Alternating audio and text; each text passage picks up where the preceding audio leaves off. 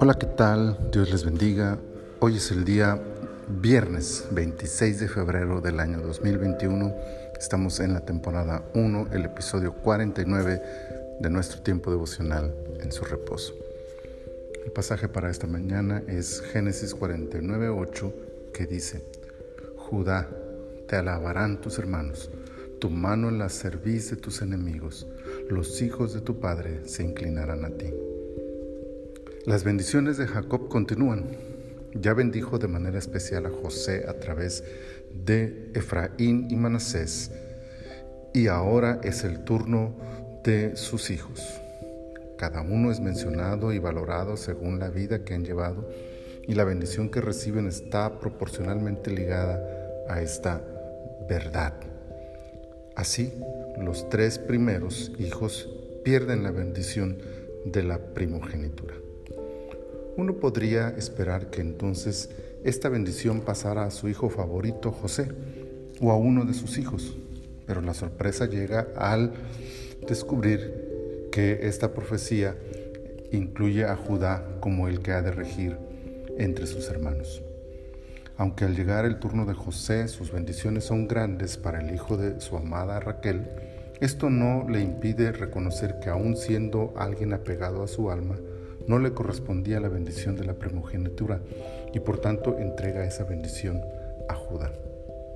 A final de cuentas, su favoritismo para José en su edad temprana es lo que había provocado en parte el recelo de sus otros hijos y de alguna manera habría influenciado en aquellos para actuar como lo hicieron contra José. Qué difícil y dañino es el favoritismo, la injusticia y la imparcialidad y la parcialidad haremos bien en no olvidarlo.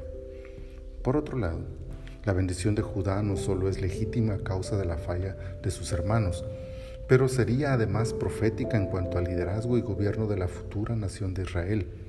Y también sería de impacto universal al proveer desde entonces una visión de dónde vendría la salvación del mundo. Todo esto hubiera podido perderse si Jacob hubiese intentado dar la primogenitura a su hijo favorito. Qué bueno que Jacob aprendió la lección.